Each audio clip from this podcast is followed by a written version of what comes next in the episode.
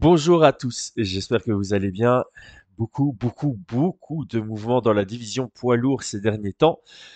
Thomas Spinal qui nous a choqué ce week-end en éteignant les lumières de Sergei Pavlovich.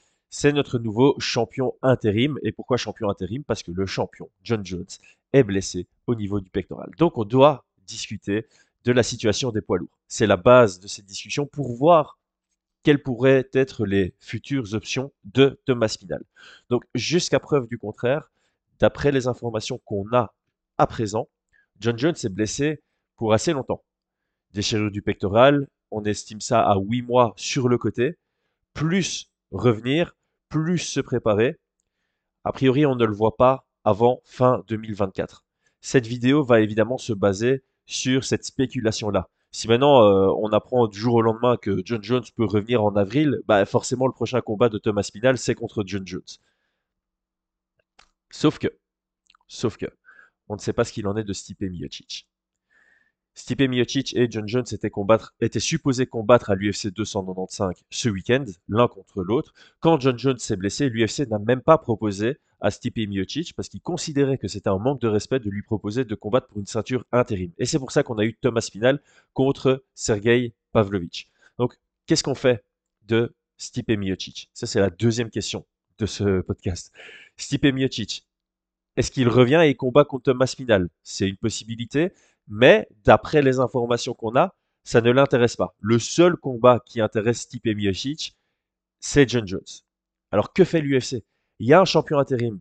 Normalement, quand, il y a un champion intérim, lorsque le champion revient, il y a une unification immédiate des titres. Est-ce que l'UFC ferait John Jones contre Stipe Miocic en fin 2024 alors qu'on a un champion intérim? C'est encore une nouvelle question. C'est difficile à savoir. Donc moi personnellement, je suis un méga fan de Stipe Miocic. Vraiment, c'est un des combattants qui m'a donné le plus de sensations. C'est un des combattants, émotion, pas sensation. C'est un des combattants que je supporte le plus depuis le plus longtemps. Mais là, il a 41 ans. Si John Jones revient fin 2024, il aura 42 ans. Il n'a plus combattu depuis mars 2021. C'était sa défaite par KO contre Francis Ngannou. Donc on a remonté encore plus loin pour revoir une dernière victoire, celle contre Daniel Cormier. Ce combat ne m'intéresse plus. Il m'aurait intéressé le week-end qui vient d'arriver, mais là tu rajoutes un an, un an d'inactivité, pas d'inactivité du côté de Miocic, mais vous voyez ce que je veux dire, il s'entraîne, il, combat plus, ça, ça fera plus de trois ans qu'il aura plus combattu à cet âge-là. Moi, ce combat-là, honnêtement, je le mets de côté. Je vais me concentrer sur la suite des poids lourds. En plus, la division devient super intéressante. Donc, partons du principe que John Jones revient fin 2024. Partons du principe qu'on ne sait pas ce qui se passe avec Stipe Miocic et que l'unification des titres pourrait se faire en 2025. Ça commence à faire long. à la place de Thomas Final, aujourd'hui, il est face à un choix. Soit il attend, il s'assoit sur sa position de champion intérim et il attend de pouvoir faire l'unification des titres, ce qui met la division en pause. Et ça, j'aime pas. J'aime pas parce que, comme je viens de le dire, il y a plein de nouveaux contenders intéressants. Il y a Jelton Almeida qui est en train de monter. Il y a Curtis Blades qui est toujours dans les parages. Il y a Alexander Volkov sur trois victoires d'affilée. Il y a évidemment Cyril Gann. Il y a Sergei Pavlovich qui vient de perdre mais qui va rester dans le top de la division. C'est une division intéressante qu'on doit garder active. Et quand je dis garder active, c'est pas juste organiser des combats. C'est organiser des combats avec le title shot potentiellement à la clé au moins une fois par an, idéalement deux fois par an. Donc là, on doit attendre potentiellement plus de un an avant de voir un retour de John Jones. On a un champion intérimaire, on peut pas, selon moi, on peut pas avoir à la fois un champion longtemps sur le côté et un intérim qui s'assoit sur sa ceinture. Pour moi, Thomas Spinal va devoir défendre. Alors j'ai aucun mal au vu de la situation d'un Thomas Spinal qui n'était pas à 100%, qui accepte un combat à deux semaines pour le titre, j'ai aucun mal à ce qu'il attende six mois. Vraiment, j'ai aucun mal à ce qu'ils se disent, ouais, ok, là je prends une pause, euh, j'ai été blessé, je suis revenu de blessure en juillet, j'ai gagné de manière expéditive, j'ai accepté un short notice, j'ai gagné de manière expéditive, je vais un peu me poser. J'ai aucun mal à ce que Thomas Spinal dise retour juin, retour juillet, vraiment. Donc quelle serait la suite? Ça c'est intéressant. On va regarder qui fait sens. Sergei Pavlovich, il est out. On vient de parler, on élimine Stipe et John Jones de la discussion. Même si Stipe, s'il envoie un message à Dana White en disant je suis chaud pour Thomas Spinal, à mon avis, c'est lui qui prend le title shot. Mais c'est extra sportif, ça on va dire. Curtis Blades est blessé et il sort d'une défaite contre Pavlovich. Je l'élimine. Pour moi, c'est un futur contender si il améliore son fight IQ. Mais dans cette discussion-là, il n'a rien à faire pour l'instant. Même si il a une victoire par blessure sur euh, Thomas Spinal et c'était un combat qui nous avait fort excité, qui nous avait, fait, qui nous avait fort frustré que ça s'arrête après 15 ou 20 secondes. Qui nous reste-t-il? Il faut regarder uniquement ceux qui sont sur une série de victoires et sur une série de victoires avec des belles victoires contre des gens rankés. Eh ben, c'est pas très compliqué. On en a que trois.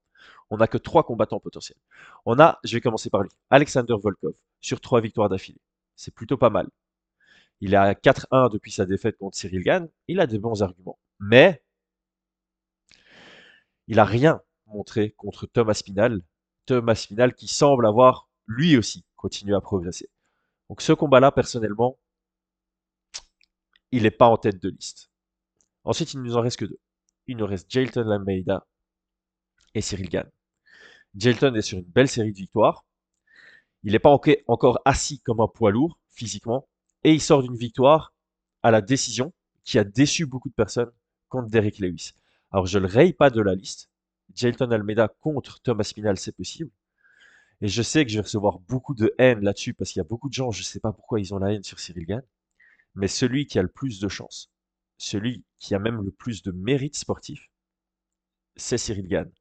Le seul contre-argument qu'on a contre Cyril Gann, c'est son refus de combattre Thomas Spinal après sa victoire à l'UFC Paris. Après sa victoire à l'UFC Paris, il a pris le micro, on lui a demandé Thomas Spinal est là, il te challenge, il a botté en touche. Il a dit non, je suis numéro 1, Thomas Spinal est numéro 4, je regarde pas vers l'arrière, je regarde vers l'avant. Maintenant, Thomas Spinal est devant lui, il regarde vers l'avant, c'est lui qui a. Thomas Spinal l'a déjà fait sur Twitter. On avait le combat qui était prévu, qui était là, on nous l'aurait proposé, tu l'as refusé, maintenant moi je refuse. Mais bon, on sait comment ça marche sur les réseaux, c'est différent quand il y a des négociations en backstage. Et honnêtement, je pense que ah, c'est le combat que l'UFC va vouloir faire. Je pense sincèrement que ce sera la première proposition qui sera faite si tous les éléments que j'ai dit plus tôt dans ce podcast sont vérifiés et sont validés. C'est Cyril Gann le prochain. Thomas Spinal contre Cyril Gann. Alors là, ça va peut-être accélérer les choses. Si, encore une fois, il y a plein de si. Si il y a un UFC à Paris fin du premier trimestre 2024, ce serait un méga main event et je pense que l'UFC va vouloir pousser ce main event parce que ce serait un, un des rares pay-per-view en Europe pour la ceinture poids lourd, ce qui vend énormément, entre deux Européens. Tous les arguments sont là. Tous les arguments sont là.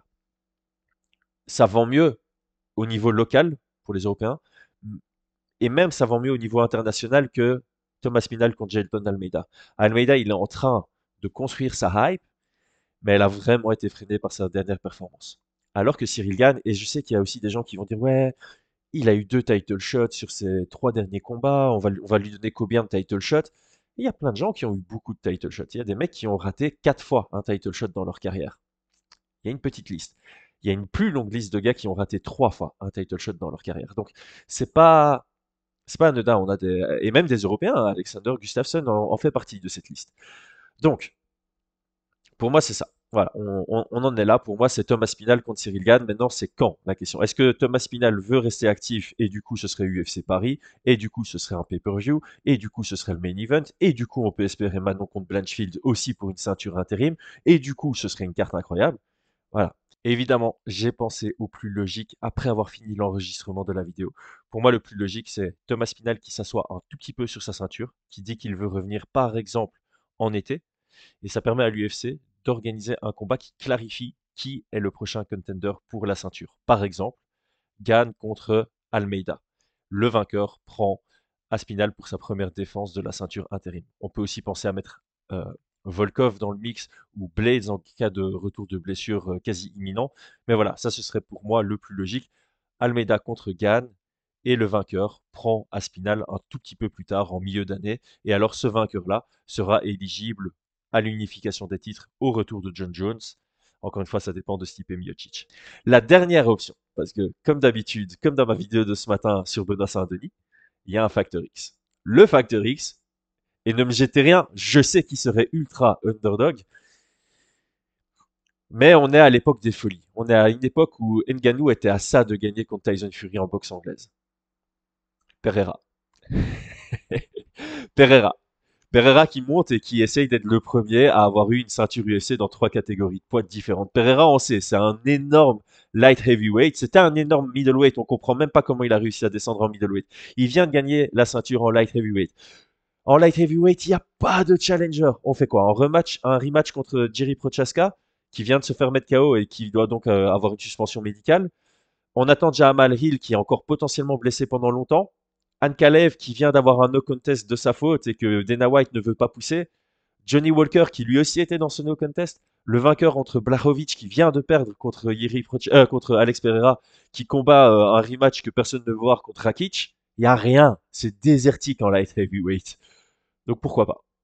Ça c'est mon facteur X probabilité faible. On sait que Pereira serait ultra underdog contre Thomas Spinal. Mais ça vendrait. Ça vendrait. D'un point de vue marketing, pourquoi pas. Donc voilà, on voit, moi personnellement, mon numéro 1, c'est Cyril Gann contre Thomas Spinal. Et je sais que dans les commentaires, ça va pleuvoir parce qu'il y a une haine, mais c'est la réalité, les gars. C'est ce qui fait le plus de sens sportivement, d'un point de vue marketing, etc. etc. Le seul argument, il, il est extra sportif, c'est vraiment ce refus dans la cage, mais ah, pour moi, ça pèse plus tant que ça dans la balance aujourd'hui.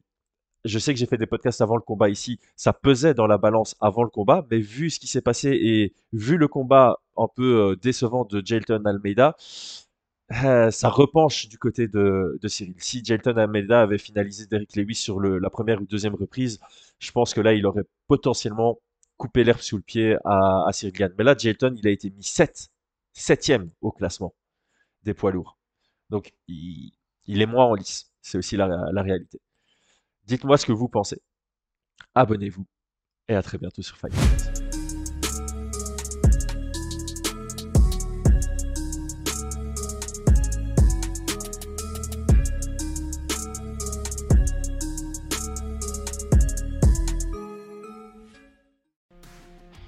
Et c'est tout pour aujourd'hui. L'équipe Fight Minds te remercie d'avoir investi de ton temps pour écouter le fruit de notre travail et de notre passion commune pour le MMA.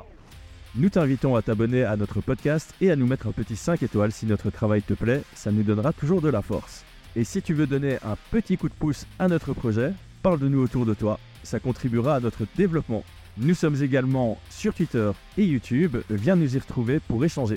A très vite pour plus de contenu sur l'art de la bagarre.